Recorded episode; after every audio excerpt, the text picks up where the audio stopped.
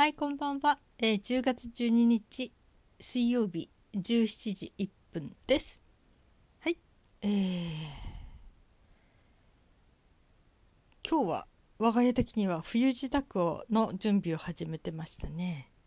えー冬支度というと、あのいろいろとあのなんていうのかな、まず押し入れのものとかクローゼットのものをちょっと入れ替えなきゃならない。それは冬物のしも出すっていう意味じゃなくてね。あの北海道は結構結露がすごいんですよね。で私あのクローゼットのところはもうカビが生えないようにずっと開けっぱなしにしてるんだけどそこに、えー洋服を収納してるのね。洋服っていうかあのまあ服とかアンダーウェアとかね入れてるんだけど着ようとか思って出すとひんやりと冷たいんですよ。あのー特に純面製材のものはね、うん、毛糸はそうでもないんだけどね。要するにね湿気があるんですね、うん、その湿気と空気でこう冷えちゃっててもう肌に触れるとヒヤッとしちゃう。って感じで。で今日も全て出してベランダで干してるんだけどもうんなんかねすっかり自分忘れてるんですね。で娘に話したら、うん、だからいつも冬になったらねその、えー洋服関係は全部クローゼットから出して、えー服のところ服っていうか窓際の方にあのそういうものをかけるものを作って、えーかけるものっていうか入れるものね、うん、並べてたよって言われて。は覚えてないんですよねあんまりね。そっか。要するにあの窓際がまた冷えるんですよ。すっごく冷気で。だから窓のすぐそばにいると寒いということで、あのー窓のからだいたい10セン20センチぐらい離れたところにこう壁を作るんですね。カラーボックスを並べてみたり。なんかこう障害物を置いて冷気がすぐ上がってこないようにこっちに来ないようにね。でそこについでにそのクローゼットにしまってたものをこっち側に窓のそばに出してでそこの方に収納するということをしてたみたいですね。うん、まあそんなんで娘も今日はねクローゼットを広げて、えー、かびてしまうのでね、うん、押し入れ？娘のとこも押し入れかな？押し入れから不要品をもう断捨離していましたね。うん。うん、それとかあと今日流しのちょっとあのシンクの下の方に使い普段使わない食器とか入れといたんですよ。食器じゃないあの調理器具。でまあ金属製のものはいいんだけどついでにねあのコンビニでもらった、うん、と割り箸とかそういうものを入れてたら娘が2日ぐらい前に出してビニール袋に入ってるコンビニがビニール袋の中でかびてるんですね。コンビニがじゃないお箸が割り箸が。うん、びっくりして「えー、ビニール袋の中に入っている割り箸がかびるんだ」ってびっくりしちゃいましたね。灰色というか黒いというかね全体的に。うんねえ。なんか紙のねただ刺してあるだけのよくあのうんお寿司についてくるのとかね。でまあの昔でいう出前についてくる。そういう感じの割り箸はまああれなんだろうけどそのコンビニで、えーお箸いりますか?」とか言ってお弁当とか買ったりなんかおかずとか買ったりなんかの時にそれビニールに入ってますよね。そのビニールの中でなんでカビなきゃなんないんだって今だに不思議なんですけどね。うん結露なのかしらね。うん。要するにあのーえー結露というのは外と中側外側と内側の寒暖差で、えー水滴ができてくるっていうことなので、うん、とね例えば真夏にね私あの、えー昔で言うアイスのアイスの今は何て言うんだろうな。あのー保冷剤のその枕用枕になっている保冷剤。を、まあ、あの真夏の間に使ってたんですよね。そしていつもその保冷剤を出してでそれでそのままバスタオルとかねいろいろ巻いて頭のとこに引くと濡れちゃうのでビニール袋に入れるんですよね。そしてその上にあのバスタオルとか巻くんだけど本当はそしたら水滴が漏れてくるはずないのにやっぱり朝になると下に引いてある巻いてある、ね、ものが濡れてたりするんですよね。やっぱりこの寒暖差温度差で発生するんですね。ということが真夏にも感じられましたね。うん、そしてそう冬は冬でねあの窓窓のところがもう水滴でびっしょりになっちゃうんですよ。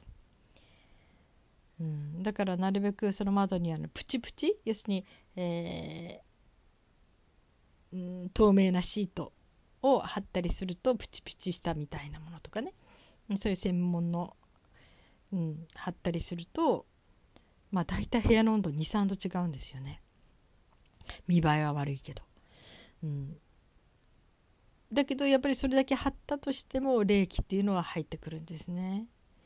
私が住んでるところはまあ寒い時でも部屋はだいたい10度は切らないんだけどあの外で言うとやっぱりマイナスの世界ですからね。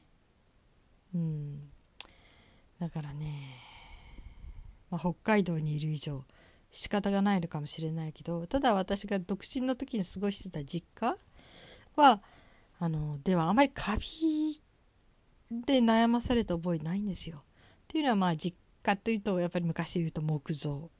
またその後良くなってくると木造モルタルって言ってなんか木造の上になんかちょっと違う素材のものがあって見た目コンクリートに見えるんだけど、うん、あの土台は木造なんですよね。だから通気性がいいんですよ。本当に。あの通気性がいいからあまりカビ生えないんですね。うんまあ、通気性がいいっていうことイコール寒いんですけどね、うん、ブルブル震えちゃうぐらい寒いんですね。うん、そうね。昔の北海道は寒かったですからね。本当に水道がよく凍結しちゃうんですよ。で水洗トイレになると不便なんですね。あの水使えないから。だけど寝る前には必ず水を落とすんですね。落とすっていうのは水道を開けバーって開けてダーッと水を出した時に元をグッと閉めるんですね。そしてそこからは水が全部できちゃって出た分がでも水を止めるんですねで水道管は空っぽにするんですよそして朝になってまたそこを開けて水道を通す水を通すんですねそうしないでおくと水道管の中で水がこもっちゃうんですよ。そうするとね水が出なくなって厄介なんですね。昔は結構荒っぽいというかもうそうなるとうちお湯かけてましたね水道管に。水道管にお湯をジャーってかけて、うん、そして、えー、溶かすんですね水道管の上から。本当に厄介なことになるんですよ。だからあのきっとそれは今でも一軒家？本当に昔一軒家でその木造昔からの木造？築何年とかねいうとこだったらそういう寒いことってあるんじゃないでしょうかね。うん。まあ、天気予報的にはねマイナス5度を切ったあたりかな。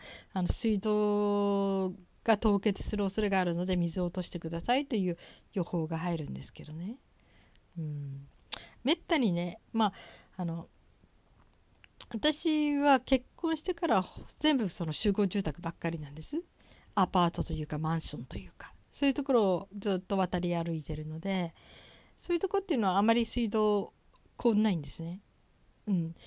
理由としてはあのあれですね。鉄筋コンクリート。鉄筋コンクリート今時言うんでしょうかね。うん。木で作ってんじゃなくてモルタルでもなくて鉄筋で作っているえー、建物なんですね。大きなね。そこの一部に入るわけだから。だから密閉度がすごくあるんですよ。うん。だからかえって結露っていうかしやすいんだけどこれがもう本当にかりとその断熱材をがっしり入れて壁と内側の壁外の壁と内側の壁の中をすごく距離を取る厚みを出す、うん、そこに何かをねその、えー断熱材みたいなもの入れるとそんなカビやなんかがあんまりひどくならないんだけどどうしてもあの集合住宅を作る時にまあ早くたくさんいっぺんにいろんな件数を作ろうみたいな感じでバーッってやっちゃうとすごく雑になるんですね作りがね。で直張りって言ってましたね。あのコンクリートに直接壁を張っちゃう。本来ならコンクリートと壁の間に断熱材みたいなものが入るんだけどそれ抜きに。だから壁紙剥がしたら剥がしたらいくらあのいきなりかあのコンクリートが見えてくるとかね、うん、そういうところもあるみたいでね。で何回か。私はそう結婚してからうんと20回ぐらいは引っ越してるんです。23年ごとにね、うん、札幌市内の中をね。それで結構いろんなとこ渡り歩いたけど本当にひどいところはひどかったですよ。真冬にねベッドの下に水たまりができちゃったりね。それからクローゼットに入れてた服がほとんど半分かびちゃってもうすごいことになっちゃったり。まあそれはもうそこの作り方の問題ですね、うん、その直張りっていうね、うん。もう安くバーって仕上げちゃったんでしょうね。それは入ってる時はわからないんですよ。何か問題が起きた時にあの修繕とかね来てくれる人が「ああこれ直張りですね」というこういう作りだったらそうなりますねっていうかね。突貫工事っていうのかな？突貫ってどん時間時間かかるんだろうね。短い時間でバババババって作っちゃうような。そうやってしまうような作ったようなところに入ってたことがあって私たち知らないからね見た目の綺麗さだけで入るんですよね。うん、新新しかったしねだけど実を言うともう結露がそんな風にひどかったとかねだからもう鉄筋コンクリートの、えー、まあそれほど高くない普通の一般的な感じの集合住宅に北海道に住むと大抵この結露問題ができてきますね。うん結構ねちゃんと家賃の高いところに入ったこともあるんだけどその時もね出窓のところがねもうひび割れてきましたね。ちょっと木で装飾してるんだけどうんまあ、手入れが悪いと言われればそうかもしれないけどあんな出窓の水浸しを毎日毎日ね拭くという気力がなかったですね、うん、だからねそこ出る時はもうそこの結露で傷んだものに対するそのお金を余分に払ってこなきゃなりませんでしたね、うん。でこのカビとの戦いでまあそんなんであの壁が黒ずんでくるんですよ。あの物とか置いたりすると特にね壁側に。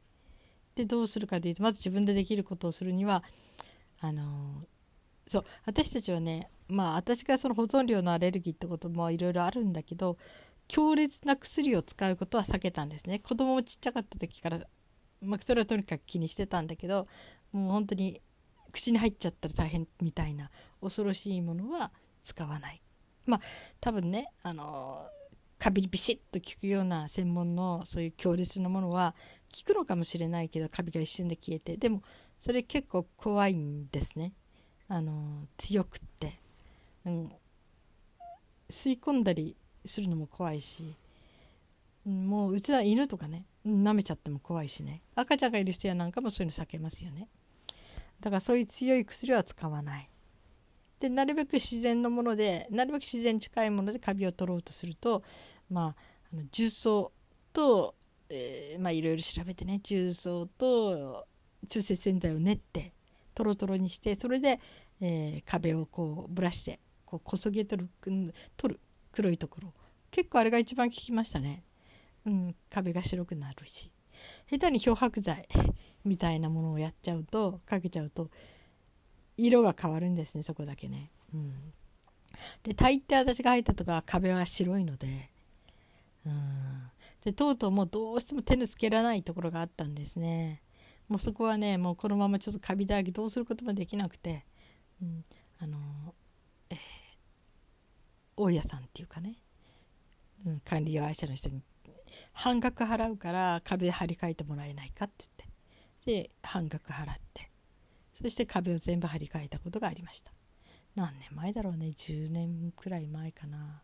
もっと前かな。そしてね今回今のいるところも2年前にそれもやっぱし大家さんに持ちかけて半額払いますので張り替えていただけますかということ、もう人なんか呼べないんですよもう本当に。特にあの窓際の壁。白い壁がねもう黒いというか灰色になってきて膝ぐらいまでのところにいろんなも模様ができてるんですね黒とか灰色の、うん、もう床やなんかはカビで染まっちゃったしね、うん、それで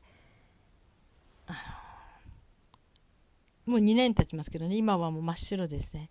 何にも汚れてもうとにかく除湿機使ってくださいって言われてるので、とにかく除湿機はもう必ず回すようにしてますね。本当に1日で2リットルのもう満杯になりますね。こんな2リットルも部屋で水が出るんですね。うん。でまた冬が来るとこのカビとカビじゃないあの結露がだんだんすぐカビになっていくのでね。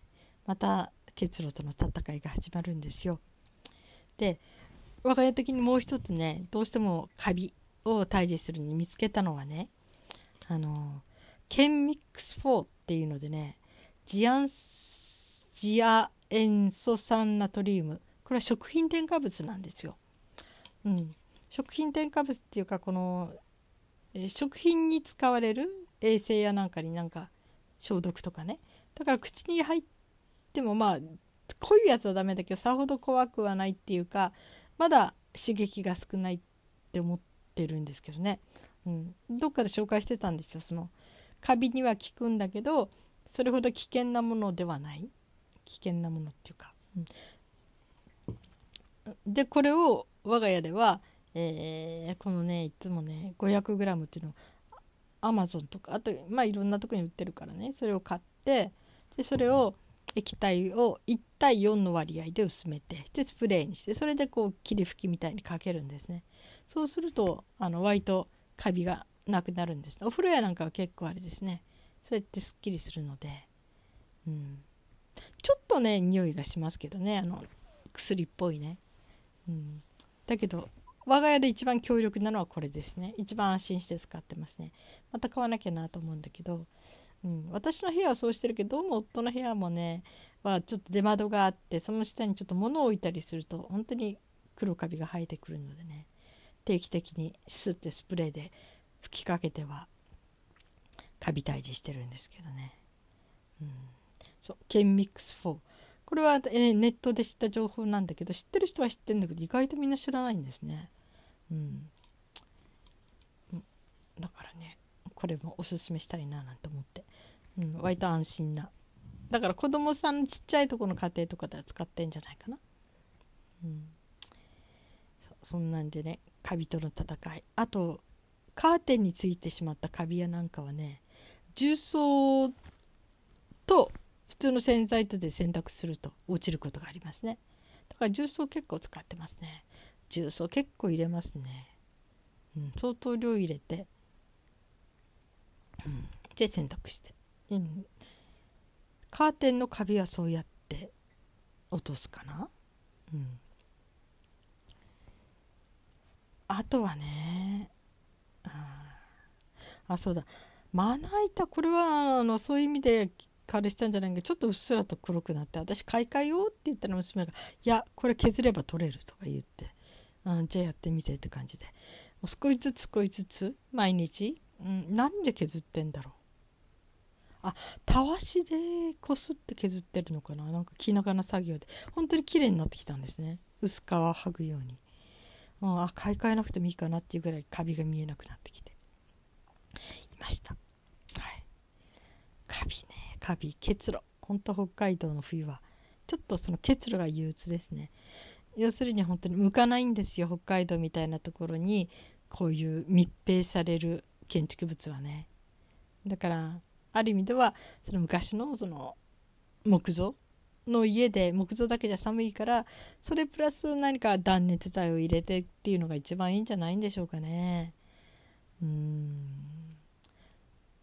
あとどっかでその三重の窓っていうのがあるって言ってましたね。三重っていうのはね3枚っていう意味じゃなくて1枚のガラスが普通のガラスの3倍ぐらい3枚重ねたような作りになっていてこれは寒冷地特有のすごいあの冷気を寄せつけないという窓らしいですね。わあそんなのもあるんだって思ってね。まあここは賃貸だからわざわざそれを買うわけにいかないけどうん、なんかその冬用の窓の冷気っていう防ぐ方法っていうのはちゃんとお金を出せば、えー、そういうガラスも売られてるということを知りましたね。はい、うん。雪は大好きだしね冬は大好きなんだけど結露だけが嫌ですね。毎日毎日結露との戦い。だからうんと割と手を抜こうとすると窓際のすぐ窓際の方で窓に向けて除湿機を置いて一晩中除湿器をかけておくとあのさほど結露ができませんね、うん、そうじゃないと滴ってきますからね。もう本当にすごいですよ、えー、北海道の結露事情の話をしてみました。はい。皆さんのお住まいのところはどのようなになってらっしゃるんでしょうかね。うん。やっぱりフードフードに応じた建築物っていうのはね、うん、いろいろ、えー、あるはずなんですけどね。うん。はい、皆さん今日も生きていてくださってありがとうございます。それではまた明日。